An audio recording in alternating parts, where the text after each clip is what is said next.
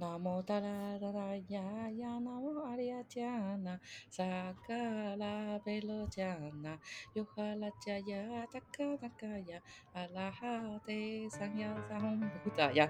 Hello，大家好，欢迎收听《南台湾大姑娘》，我是汤，哎，我不是我，我不是汤汤，我是球球，你是球球，好。我觉得大家应该超好奇，刚刚到底发生什么事，而且你明明就已经在上一集的节目当中有承诺过你要唱一段大悲咒，为什么如此的小声？因为我觉得丢脸，而且而且现在晚上唱，我不知道会不会招来奇怪的东西。应该是不会吧？因为毕竟我们距离那个月份已经过去一段时间了。我有点担心，而且听说大悲咒就是他是唱三百六十五个神明的名字在里面，但是我一个都看认不出来。哦，真的，因为它是范文吧？是不是？对。对啊，所以三百六十五个。哦，哎，但这真的蛮酷的，因为你一开始说你要唱大悲咒的时候，我想说是哪一首歌，但是你这样一唱，哎，真的哎，平常听得到哎。对啊，而且你知道他最后的那个结尾很好笑，要唱一下。是玛巴呀梭哈梭哈，好无聊哦。但是我们这么不敬可以吗？我们没有了，我们其实是带着纯净的心，好吗？对，而且平常真的会听到，对不对？对，平常真的。我我现在也想不起来是什么场合，可能是例如去拜拜啊或什么的时候，真的是会听到这个音乐。我就是我就是反正就是这样唱。OK，但是我相信大家听过的人应该不在少数，但是会把它学起来的人应该只有你一个吧？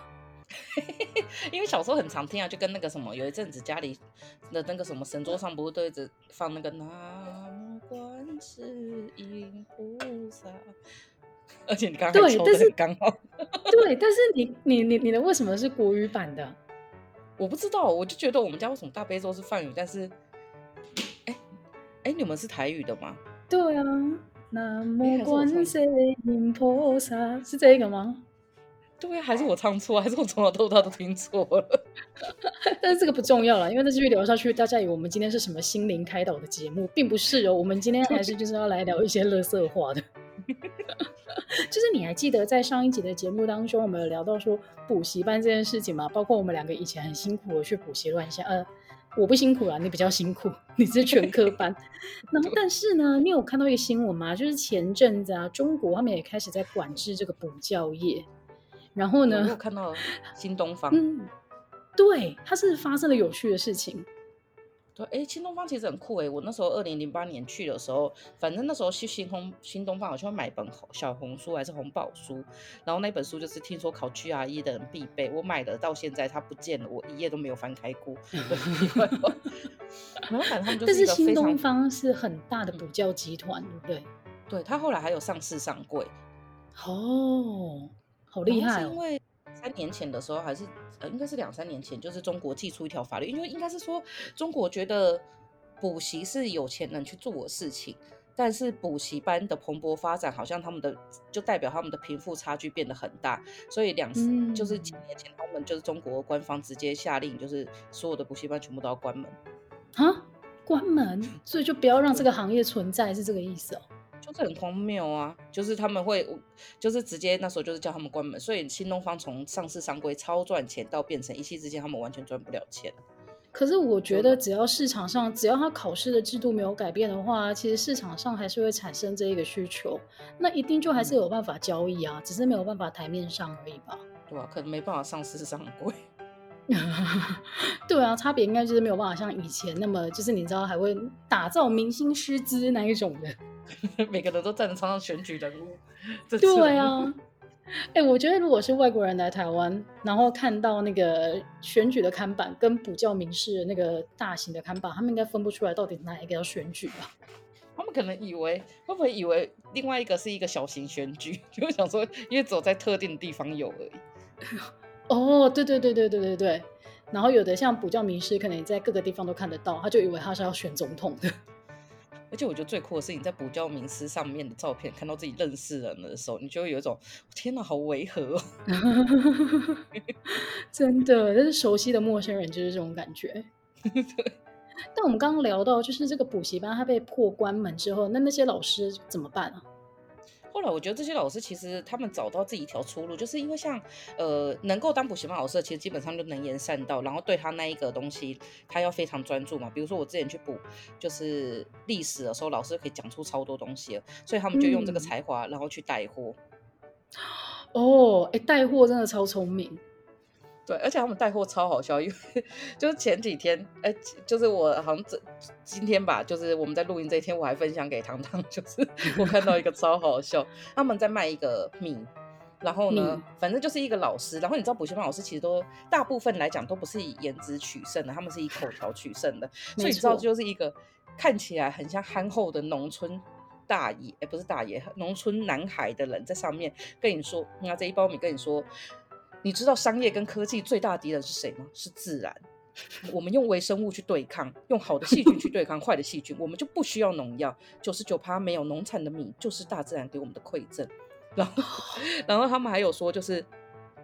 就是他说这个米是什么？我没有。他说我们想都想要给家人最好的。我没有带你去看过长白山皑皑的白雪，没有带你去感受十月田间吹过的微风，没有带你去看沉甸甸弯下腰犹如智者一般的骨髓，没有带你去看这一切。但是亲爱的，我跟你说，我可以让你品尝这样带来的大米。我们五常的大米是全世界、全中国最好的大米，九十九趴无残留。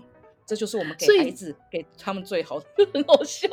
天哪，我打不断你这一段哎！所以前面那一个是生物老师在带货，然后后面这一段应该是地理老师还是国文老师在带货？没有，这个全部都是国。我跟你讲，英文老师更好笑。英文老师又说：“这个水果，这个水蜜桃真 juicy，多汁的。”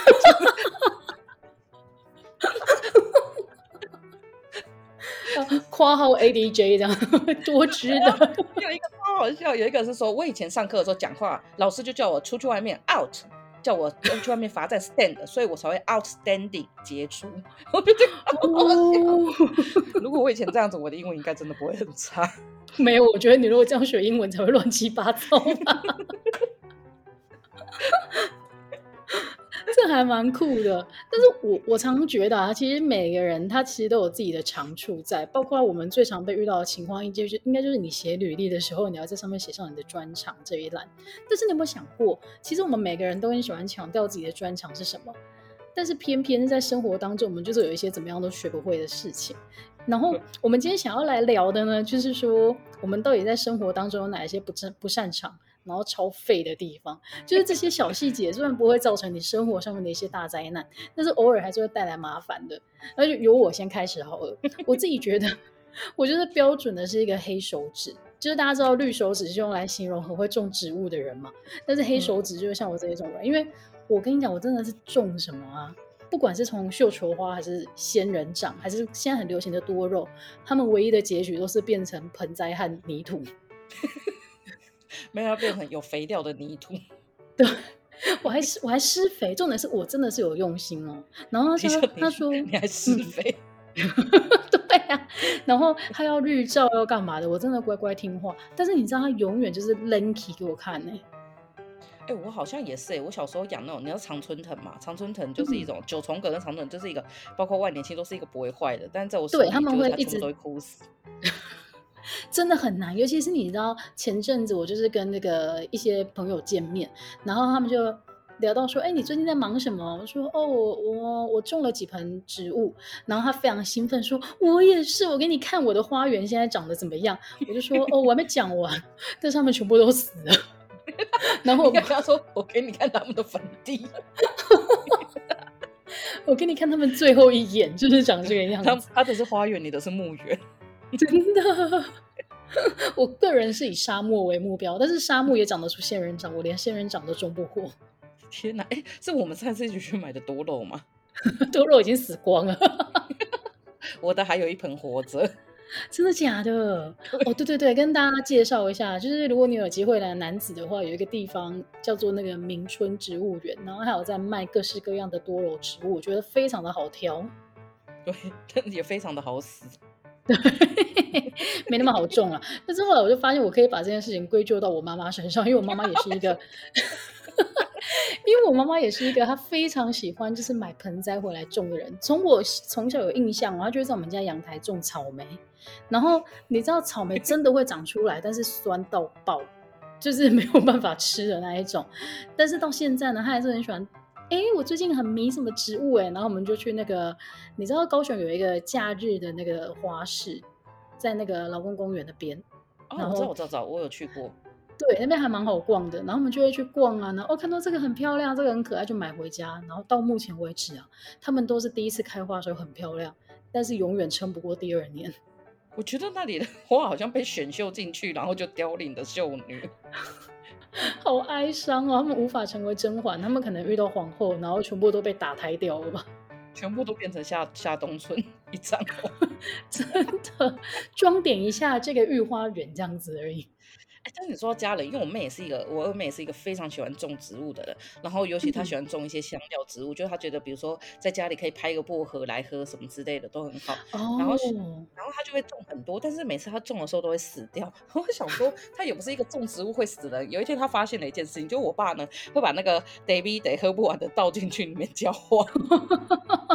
然后我爸，然后我妹就超生气，就说你怎么可以倒 David 得？我爸讲这人 M 冰，为什么？嘿，嘿，臭没冰。就是不行啊！哪有为什么就是不行啊？可是他这样用这样子种的那个左手香，就是德秋旁一种就是药比较药材的香料，哎，长得很好 哦。好啦，这真的是可能那个环环境造就这盆植物特殊的性格。但是除了种植物以外啊，我个人就是发现我在生活当中也，也有一件非常非常苦手的事情，就是吃海鲜。我不知道你会不会，你会吃鱼吗？哦。会，因为我们小时候大概在，反正会拿筷子的时候，到国小前，就我们会有一件事情，就是有，就是我们有一天回到 A 杠的时候，就会去我阿妈家，然后我阿妈呢就会把我们几个小孩放在那里，然后她煮一一锅虱目鱼汤，然后你知道虱目鱼是所有鱼里面最难撑起的东西，嗯、然后。就是我们没有把自己分到那块鱼肉吃完，就不能再吃任何东西，所以我们就因为这样子，然后学会怎么样吃鱼。然后外婆是说，你会吃石目鱼，你就会吃所有的鱼哦。哎，但是你知道后来他们就研发出了那个无刺的石目鱼。而且当我那么会撑起以后，我还是有一天被一个这么长，就是大概我小指那么长的那个鱼刺卡在喉咙，然后 卡到最后去用内视镜把它拔掉，然后拔出来的时候，医生还说：“哦呦，这个你也吞得进去，很厉害哦，小姐。” 我说：“我穿吗？我喉咙都在流血了。” 酸屁酸啊！这个医生，但是我觉得你就是。对，因为我觉得你就是一个很厉害的人，你就是那个我小时候看到的时候觉得，因为我爸妈他们也是很会蹭鱼刺的人，他们真的就是一块鱼进去之后，就是会一排的鱼刺吐出来的这一种。然后我觉得你你在我眼中也是这么厉害的人，因为呢，我小时候都幻想就是长大以后你就会学会这一项技能，但是我后来发现呢，没有哎，我长大以后我还是很不会吃鱼，就是我常常会一口鱼吃进去之后，我只要啵啵哎，然后我觉得那个地方有个小刺啊，我真的无法把它跟那个肉分。离，所以我就会整坨都放弃，超像宝宝食品的。对，因为我就是自我保护的机制太强。因为我每次就是在剥，然后我发现有一个鱼刺的时候，我就想说怎么办？怎么办？我要把它吐出来嘛？后来我就想想到你的故事，我就想说，我如果把它吞下去，我就会跟球球一样在医生面前丢脸，所以我决定放弃这一口鱼肉。我觉得以前应该学校颁一个奖，就是最会吃鱼奖，这样我觉得就大家都会有自己擅长的地方。真的，每个人都可以得奖，像你就可以得到这个最会蹭鱼刺的奖。但是，那除了鱼以外，螃蟹你会吃吗？因为我个人也是超不会吃螃蟹，我我根本不懂螃蟹怎么吃。螃蟹除非变成蟹肉棒，但蟹肉棒好像也没有蟹，就它 蟹肉棒好像 它没有变成那样子，我不知道怎么吃。真的，因为像我妹，她就是超会吃螃蟹的人，她真的是可以把那个蟹脚，就是一只一只的肉都抽出来吃的，好厉害哦！我以为那个都是假的。对，然后我小时候呢，吃螃蟹我只会把它的盖子打开之后吃上面那个蟹黄的部分，然后剩下那一只，我对我只会那个程度，然后剩下那一只我真的不知道该怎么办。我说，而且你说不是有时候有些店还会帮你把它打开，把那个大钱打开一半的肉吗？对对，我就除那块肉以外，其他地方我都吃不到。我想说，它打开了，然后这其他的肉为什么不顺便帮我拿出来呢？哎，螃蟹真的很难哎，所以你知道，像你如果有时候去吃那个喜酒的时候，他如果是帮你处理好的，就是一整块，你就会觉得哇，好感激哦。难怪你就吃红蟳米糕都在吃下面有米糕而已。对，因为上面的红蟳我根本不会吃啊。有啦，我就是把那个盖子打开，然后吃蟹黄而已。妹也超会吃螃蟹，而且我妹每年都会去万万里那边吃螃蟹。我觉得我妹跟你妹是不是有就是同样的人生？哎、欸，好厉害哦！你知道我妹真的超丢脸的，我印象很深刻。我们小时候有一次在看那个神奇宝贝，然后其中有一只叫大前蟹，你记得吗？我记得。然后他就是出场的时候，我妹就看着电视说一句：“那个看起来好好吃哦。”那是神奇宝贝啊！我觉得大钱蟹应该那时候要抖一下把尿出来。大前蟹应该想说：“我的攻击力有这么瞧不起吗？”但是螃蟹到底有几只脚啊？因为螃蟹一呀爪八个，那个爪到底有没有包含那两只大钳子啊？哦，这是一个很好的问题耶。因为八只脚的是昆虫，对不对？哎，还是对啊，爬虫？哎，好像是昆虫类的是八只脚，然后但是我记得螃蟹一呀爪八个，两头尖尖这么大个，所以它上面那个两头。OK，我现在迅速我帮你 Google 到了，螃蟹一啊爪八个是不包括上面那两只的，所以它其实有十只脚哎，还是那两只手？对，它它左右就是各有，如果你连那个大只的都算进去的话，左右是各有五只的。哦，原来如此！哦、天哪，我们学到生活中的一个小小小的知识哎。这我刚刚只有一，我刚刚一直只有说，哇，那一只螃蟹多一只脚可以吃了。可是你也吃不到，因为你不会吃螃蟹。我不会，那个太难了。真的，而且每次餐厅都会很专业的给你一大堆的工具，你知道，你瞬间以为自己要进手术房的那一种，结果结果你完全不会用。用对呀、啊，那些工具我真的不知道该怎么用。你知道我们之前去有一次去日本，有一次是松叶蟹，就我们那时候就毛起来想说这笔钱开了可以 去的时候，我想说那种大蟹它不是就像大闸蟹啊，大家看那转一转就帝王蟹转一转，然后拉出来就一条肉嘛，就松叶蟹不是长那样子，它一样是放那个工具在那。我想说哇塞，这一桌很贵，可是我还是不知道怎么吃。真的好难哦！拜托，如果有人是很专长吃螃蟹的话，可以帮我们示范一下。这件事情真的很强。但是后来有一件事情，我发现是我妹很不会，但是我会的，就是你会用打火机吗？我超会。我说的是那种，就是有一个滚轮在，有一个小小的轮子在上面，然后你要去戳它的那一种。我还会修它。什么意思？是那个滚轮如果坏掉，我还会修。哎、欸，你很厉害，我很需要你。因为你知道，我个人就是很，我个人很得意，就是像我是会很用，很会用那种滚动式的打火机，但是我妹不会，她只会用那种按压式的。然后呢，这件事情我觉得太克谁，所以我前阵子有一次呢去庙里烧金纸，我不知道大家有没有就是拜拜完之后要自己烧金纸的经验，因为呢，如果那个里面是没有火的，你要自己把它点燃的话，哎，是一件非常困难的事情哎，因为你要好像要点燃，后把它放到抽里面的。对，然后我就发现奇怪，我就是怎么样都点不燃，所以一开始呢，放在香炉前面那个公用的打火机呢，我就发现，哎，我怎么都点不燃，然后看了一下啊，里面的那个油，那是瓦斯还是什么的，就快要用完了。然后呢，我就舔着脸跑去跟里面的那个管理人员说，不好意思，请问你们有打火机可以借我吗？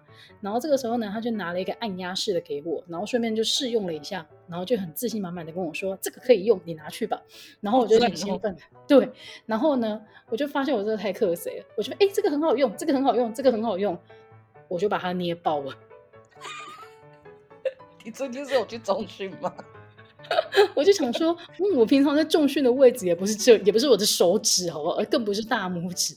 我就真的活生生的把一个打火机压爆，然后我都不敢跟那个管理人员讲。我真的是要笑死哎、欸！但是如果你那个时候在我身边的话，你就可以帮我修复那个打火机了。为什么？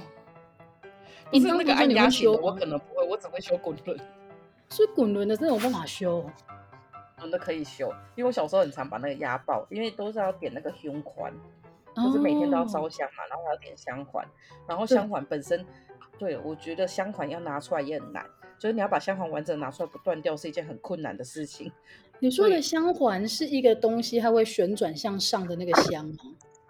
对，哦，你每天都要点那个也太。太辛苦了吧，就是要点那个，然后反正我就觉得要把它拿，就是然后那个打火机就很常用坏，然后用坏以后我就去拿我爸，因为我爸会抽烟的那个，如果又用坏，两个都坏掉，我爸就一定会生气。然后因为打火机是你去买的话，那个店员看你年纪太小不会卖你的东西，所以就要想办法把它修好。哇，哎、欸，那你真的默默的发展出一项才华哎，但是我觉得这个效益好低哦，因为通常不会有人把打火机送修。没错，因为那但是你如果对，但是你如果有一天就是流落到荒岛上面，然后你手边只有一个坏掉的打火机的时候，你真的就可以拯救你自己。对耶，可是我就去荒岛，我应该会完全不知道怎么样过滤那个水吧，会会渴死。没关系，这个荒岛求生的技能，我们改天再请教专业的。然后除了打火机以外，我觉得有一个东西也很困扰我，就是我从小到大都不会弹橡皮筋。你会弹？我记得你好像会。会呀，我还会玩那个哎，就是把它放在手上，然后再啪，然后可以射。我觉得你你真的超厉害的，因为呢，我小我以前过。你录完喝饮料呢，你就喝完再讲，不要喝到一半就讲话。我每次录音都录的一大堆奇怪的噪音在里面，就是这个弹橡皮筋这件事情也是很困扰我。因为呢，国高中的时候不是都有一些很中二的男生嘛，他们就很会弹橡皮筋，然后我真的是会被打到哇哇叫的那一种。但是我没办法反击，因为我想要弹回去的时候，如果不会弹橡皮筋的人啊，你真的只会弹到自己的手指。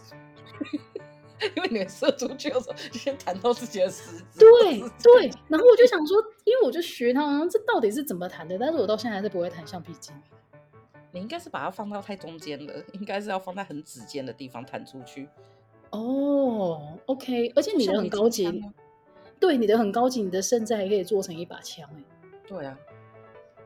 哎呦，不打算做任何补充，就是很嚣张的说一声，对呀、啊。不是因为以前就很常被男生射，而且我跟你讲，有些男生真的超级掰，就是他们会把那个橡皮筋，就是他们会把那个手手放在你的背上，然后突然弹下去，那个更痛，那个比远方哪里痛。所以你也是为了生存学这一招哎、欸，不然就是要拿扫把起来打了，好干脆，要不然就要去告老师。对要告，对，以前都说告老师，哎、欸，但是为什么他老师是无辜的？为什么要告他？我不知道为什么大家好像都会忘记把告诉的那个书，就说我去告老师啊！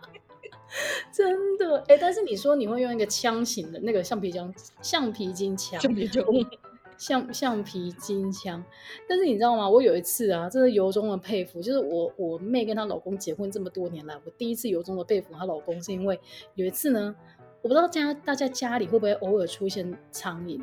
苍蝇真的很烦，因为苍蝇是一只，它不会不像蚊子，它非常的难打，所以你唯一可以把它弄死的方式，就只有用那个电蚊拍，然后就可以啪啪啪啪啪。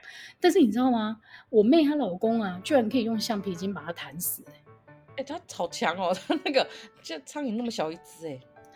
对，而且重点是苍蝇的反那个飞的速度很快，所以它那个真的是苍蝇，然后停留在那边的时候，然后距离那只苍蝇有一段距离，然后橡皮筋弹出去的速度会快到它没办法反应，然后就会被弹死掉。天哪，是不是佩服？他表演给我看，真的，我就想说，哎，奇怪，怎么那一次过后我家都没有苍蝇？不然我超想拍拍成影片的。我觉得应该是苍蝇被吓到回去，我说撤退，这里有一个人类，好可怕。还是那只苍蝇真的是晕倒还是怎么样？总总而言之，我真的觉得极度佩服，就是可以用橡皮筋弹苍蝇这件事情。哎、欸，他这个已经可以去上台湾达人秀了吧？是不是可以表演一下？对，但是失手的几率不知道高不高，要不然就会有一点丢脸。可能弹到主持人。哎、欸，但是讲到 弹到主持人还蛮厉害。但是讲到苍蝇啊，你记得以前那个有一部电影是那个郝邵文跟释小龙，他们两个在少林寺里面练功的时候。嗯会用筷子夹苍蝇，太久。小时候会觉得哇，这样练功好酷。后来长大想想，真是恶心。苍蝇不是都在大便上面？真的，其实他身上应该蛮多脏脏的东西。但是讲到小时候的回忆啊，我不知道大家现在还有没有这个东西，就是以前国小的时候都会有书法课。哦，有有有。对，但是书法课也是我个人非常头痛的一堂课，因为我真的不会写书法。我也不会，我觉得很难 啊！哇，我们两个今天找到共同点了，而且我的书法呢，大家一定想说，哦，你如果平常没练习，当然就不会用毛笔写字啊。哎，没有，我还特地去补习过，然后我还是不会写书法。我不知道小时候大家流不流行，就是去一个礼拜上一堂书法课。那个时候好像家长也会觉得，哎，这个还不错啊，就是小朋友就是陶冶心性这样子。但是我是认真的学过，然后我还是不会写。我觉得大人真的要彻底的明白，自己做不到的事情就不要叫小孩子做。真的，而且那个时候的书法课，我记得我好像还在学一些很基本的笔顺嘛，因为大家不是都说，其实那个中国字就只有八个笔画。对对对对对对，你如果这八个笔画你学会的话，就全部的中国字你可以学，你都可以写。然后我那个时候还呆呆的，就是拿一本练习簿，然后这边点点点点点点，然后我就听到我妹去跟老师说：“老师，我可以写这一首诗吗？” 我就想说：“哇，你凭什么？”然后老师也说：“你想写就写吧。”所以我妹在写诗了，然后我在那边点点点。但是结论就是我们两个都不会写书法。哎，我以前也是，我以前在写书法的时候，因为因为我也是一个不会写书法的，然后不知道交书法作业嘛，所以我以前书法作业跟作文作业其实都叫我妈写的。然后呢，后来要参加那个国语文竞赛的时候，老师又说惠子的书法写得很好，那你去参加。我真是坐在那边写不出来，所以你去参加了。对呀、啊，然后坐在那，后来老师还说你是不是比较容易紧张，所以你在考在比赛的时候会失常。我想说没有，这才是我真正的实力，就是写得很烂、啊。可是书法是一堂课啊，所以你应该是有一堂你要带到学校写才对啊。没有，老师叫我们带回家写。哦，哎，那你妈妈很厉害耶。对，而且我妈就是作文，然后那时候还去参加作文比赛，也是老师，因为我三年级老师说。我写的程度很好，然后我去参加比赛也都完全没有拿奖。然后后来呢，就母亲节的时候，国中的母亲节，我就叫我妈，因为要母亲节比赛，我就跟我妈说：“你自己拿你的大头照，帮自己画一张照，然后让我去参加比赛。”然后我妹呢，就是一个坚持要自己画画了，因为我妹画画很好看。结果后来我得第三名，她得佳作，我妹超生气。你妈妈为了让你参加比赛，还真的是多才多艺。我小时候觉得她真的蛮厉害的。而且还会帮你写书法作业，这真的厉害。因为你知道书法这件事情，你会觉得你不会也没什么了不起。但是呢，它会就是衍生出另外一个东西，就是画国画。因为国画也是要拿那个毛笔去画的。我不知道大家有没有印象，小时候超难的。小时候就是美术老师偶尔会起笑，就说：“那我们这一次来画一幅国画，看你是要画树啊，还是画山水啊，都可以。”然后所以你知道，有的人就会画那种漂亮的山。我必须承认，我们班以前。美术很好的人真的很多，然后他们都是会去补画画的那一种，对，真的很强。然后，所以有的人就会画很漂亮的山啊，然后很漂亮的河啊。然后，我就想说，好好，我要那老师说可以画树，那我也来画一棵树。然后隔天带到学校，我就后悔了，因为你知道吗？你画树啊，大家都会想说，哦，那我要画那个榕树，因为它就可以展现什么很 很繁很茂盛的这种美。结果呢，我拿出来是彩色的椰子树。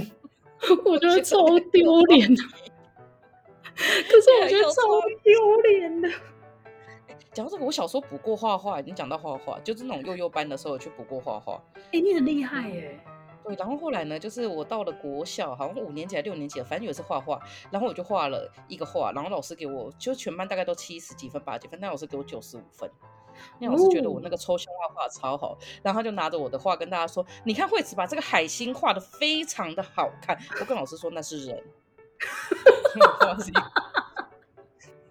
我说我在画马戏团，我没有在画海星。老师刚才自己找台阶下，他说：“哦，所以你画的是派大星是吧？”我 那时候还没有派大星，老师说：“嗯，我相信惠子是用海星，哎，我相信惠子是用海星的形象，然后来演，就是反正他都是讲一堆，就大概是说我用用海星的形象来讲一个人的故事。为什么没有？我就在画一个人，我只画的很丑。他直接把它误会成海星，也是蛮酷的。所以你的人很简单的，就是头跟四肢这样子而已。哇啊，要连起来，但是我不会画。”直接画一颗海星给他，没错，这就是我拿过最高的一次分数。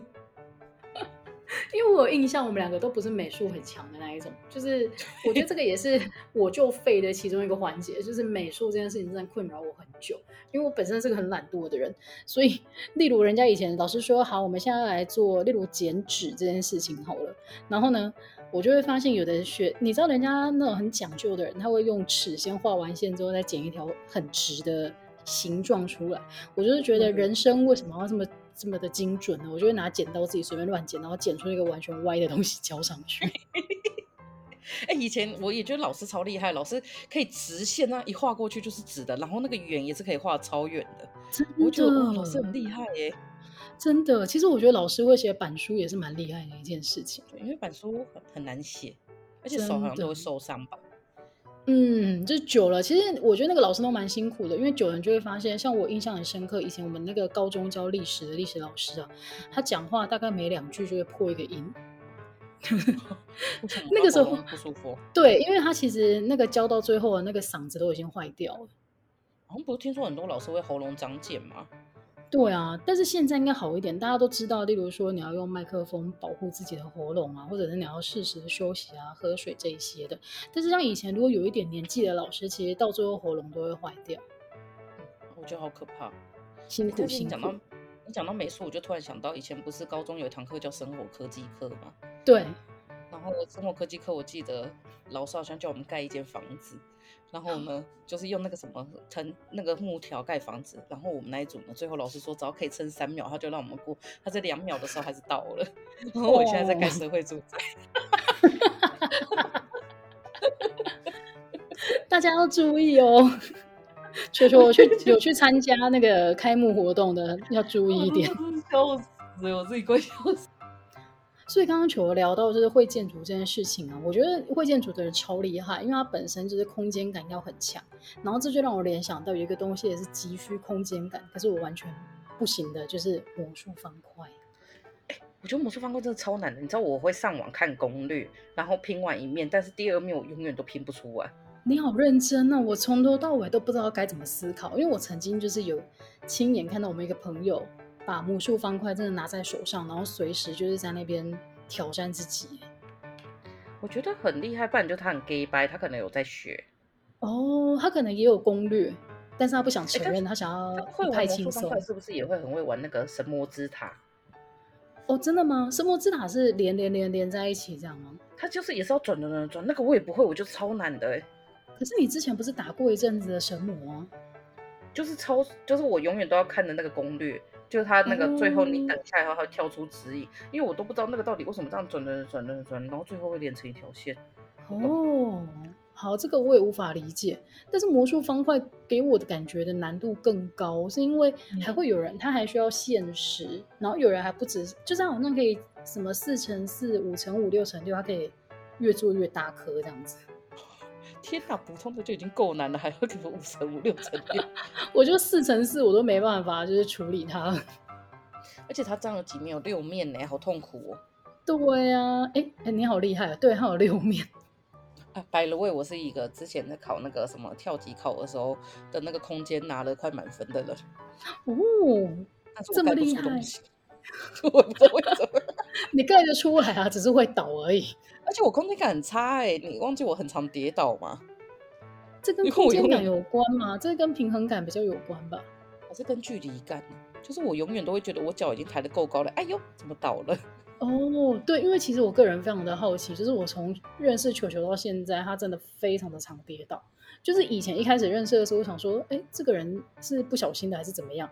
后来发现没有，他是连在一个平平的道路上面都可以把自己绊倒的人。所以你在跌倒的时候，到底是发生了什么事？我在跌倒的时候，我就觉得说，为什么我会绊倒？我无法理解，我脚已经抬起来了啊。而且我上次还有跟你分享一次，我就在同一个楼梯跌倒两次，然后我在第二次，我确定我有把脚抬起来，但是还是倒下去。我说我这一抬起来就把你气死我了。真是辛苦你了，因为有一次我们我们两个在家另外一个朋友，我们跑到基隆去玩的时候，连到基隆去玩，他会可以在路边莫名其妙，我们三个人在走路的时候就跌倒，而且跌得很严重。我觉得那时候跌出去还是撞到交通锥，还把他撞到。对，然后我们两个瞬间还先去捡那个交通锥，不是先扶你起来，超没品的。我们想说，先不要，就是你知道损害到公众利益，然后回头来关心你一下这样子。哎、欸，对，你不讲金融那次我都忘了，可是我真的，我记得我真的是摔出去。对，你是飞出去。然后还有一次我们去日本玩，那也是跟其他的朋友，然后你也是在阿苏火山那边莫名其妙跌倒之后，就整个不能走。哦，对，而且我记得我们那时候我们跌倒后来去泡温泉，然后泡温泉的时候还爬了一下山，然后隔天还去喝酒。整个就是很不要命的一个行程哎，对 啊，但好想去玩，好想出国。真的，你知道十月中开始不是就是那个吗？零加七了吗？其实就是回来不需要再像以前那样被关注。我真的看到好多好多朋友都已经飞出去玩了，而且我们都已经确诊过了。好啦，就是大家可以规划一下，因为现在听说机票贵到爆。对，好像两万多去日本。哦哦，好啦，就是大家，可是我觉得大家都存了很久的钱，所以大家应该还是会义无反顾的，就是要出去玩。但是，但是国外的那个房间很便宜哦，所以大家可能可以平衡量一下。而且最近不是那个日币啊，然后英镑、欧元也都在狂跌，所以如果想去这些地方，其实是蛮划算的。跌到都哭出来，可是你没差，你就去那个当地把它花掉就好。如果你现在是持有的人的话，我现在就是持有啊，然后它降的非常的多，而且所以你就先花掉啊。我现在想想，你那时候去读书的时候是不是也是英镑的高点啊？哦，我去读书的时候不是，我去读书的时候已经降到大概大概四十七、四十八左右。但是你知道，大家知道现在是三十三、三十四，真的是会哭出来的这一种。三十三、三十四，我觉得，哎、欸，对了，但是讲到这个东西，英国女皇的那个到底会不会把钞票拿回去重印啊？他们不会重印啊，但是他们会，就是其实我觉得英国还蛮常在换钞票的，就不只说是女王过世的原因，他们要全面换，他们之前就还蛮常，例如说市面上流通的十磅、二十磅纸钞，他突然间就说，哦，我们不接受了，不接受了，那你手上。对啊，然后就开始发新的，而且它那个新的是，例如说它的材质也会不一样，然后上面印的那个内容也会完全不一样。然后你手上那些旧的呢，你就看看有一些店家愿意收，他就收；要不然的话，你就可以拿到他们英格兰银行直接去换成新的纸钞。感觉好累哦，在英国。超累，而且你知道最麻烦的事情是啊，我们的台湾银行啊，到目前为止还是会换旧的钞票给要去玩的人，所以去玩的人常常就是手上拿着这二十磅，我根本不知道要去哪里花的状态。天哪，那还是不要换二十磅好。哎，不是，好像也不是避免二十磅就可以解决啦。但是我就觉得他们其实换纸钞这件事情还蛮常在发生的，跟台湾比起来，因为我们其实很少在换钞票。对，我们很少。对啊，所以就是讲到换钞票，就是嗯。我觉得换钞票，比如说有些去的时候，有些店员会对你很好，但有些店员就会。就是会，就是有点烦。就是我觉得有时候不管你去哪里的时候，就是不管是换钞票啊，或者是换大钞小钞啊，我觉得都会让你觉得很困难。嗯、然后我就想到，就是其实我好像跟店员都不是很能沟通。就我可以跟他们聊天，但是就你知道，有时候聊一聊很开心的时候，他们就会不小心发挥店员的本能，就说：“那你要不要顺便带这一盒泡菜？”我不知道怎么在便利商店可以带一盒泡菜回去，但我都说：“哦，好。”我可以见证，因为我觉得球球在生活当中很不拿手、很不擅长的其中一件事情呢，就是。拒绝店员的任何推销，我 很难呢。我觉得你们都是现代新女人 哎。哎、欸，你真的很夸张哎！你真的就是那个那个店员。我跟你讲，从精品店到便利商店，他真的只要人家跟他说，你要不要顺便带一个什么，他觉得说哦，好啊。就是我不知道怎么拒绝，而且我都觉得人家都开口了，他都开口了，他开口了，怎么办？而且有时候甚至那个不是一个不是一个要求，他有时候只是一个选择。例如上次我们去买东西的时候，人家就问球球说：“那你要不要分期呀？”其实这件事情是一个选择而已，他不是说要求你要这样做或者推荐你要这样做。但是球球就会很自然而然说：“好啊。”然后出来之后，我们就想说：“你为什么要分期？”他就说：“因为他都开口了，我就不好意思说不要。”对，你不觉得问过后面就应该回答 yes 或 no 吗？就是我觉得我的认知是这样。没关系，没关系。如果我是店员，我会超喜欢你。对，他那时候如果就是店员，如果那个时候在跟，比如说像去康世美或什么之类，他不都说后面加购的东西有没有兴趣再就带多带一个。然后通常呢，我就会选择说我要卫生棉。他就说那要不要再多带这个这个洗洁精也就洗碗精也不错。我就哦好，但我不知道我买洗碗精回去到底要干嘛。然后每次回来我妈就说你哪个杯子对哦哦，这些我们家要从上面。哎、欸，你真的是很不会拒绝，因为通常他这样问他只是他的工作，他要例行的询问啊。所以我通常都会说，啊，没有，不需要。但是球球就会说，哦，好啊，好啊，好啊。然后到时候就买一大堆东西，就是这个东西会延续到，就是不管去哪个地方，比如说去餐厅的时候，就说，那你要不要加点这个套餐？我就说好，但其实我吃不下。好了，真是辛苦你了。我觉得你改天可以从小地方开始练习啦。你说可能在出去前，就在结账的时候就会心说哦，不用谢谢，不用谢谢，不用谢谢，不用谢谢，不用谢谢。然后一到结完账说那需不需要加购？哦，好，哦，好啊。拜托不要变成你的反射动作，好吧？我觉得你的反射动作应该要训练在你的那个记录还有认路的这个才华上面。哎，不好意思，不是才华，是记录还有认路这个缺乏的能力上面。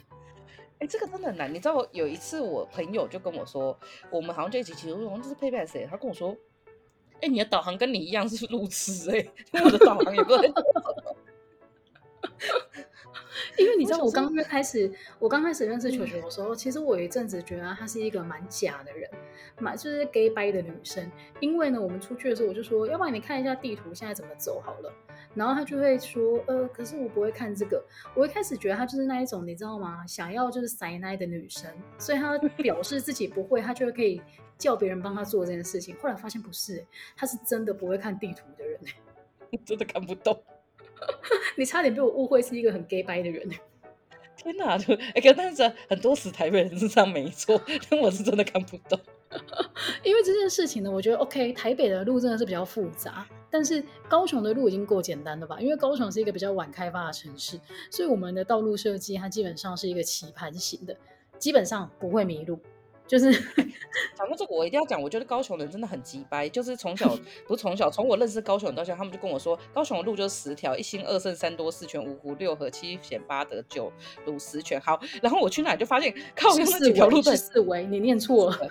对对对，我 想说靠要这几条路到底在哪里？为什么我旁边都是中山中正，就这种全台湾都有的路？为什么那个三多路到底去哪里了？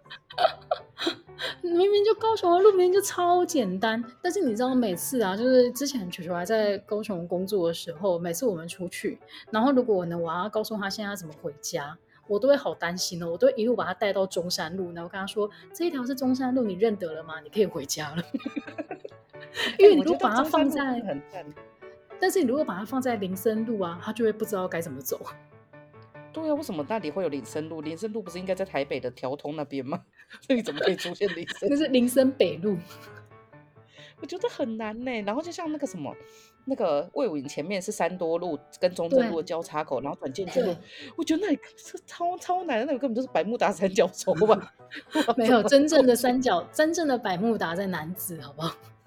而且反而那个地方说，我记得我那时候还停下来拍照，跟汤汤说：“哇，我觉得高雄好有创意哦，还用那个什么颜色去标。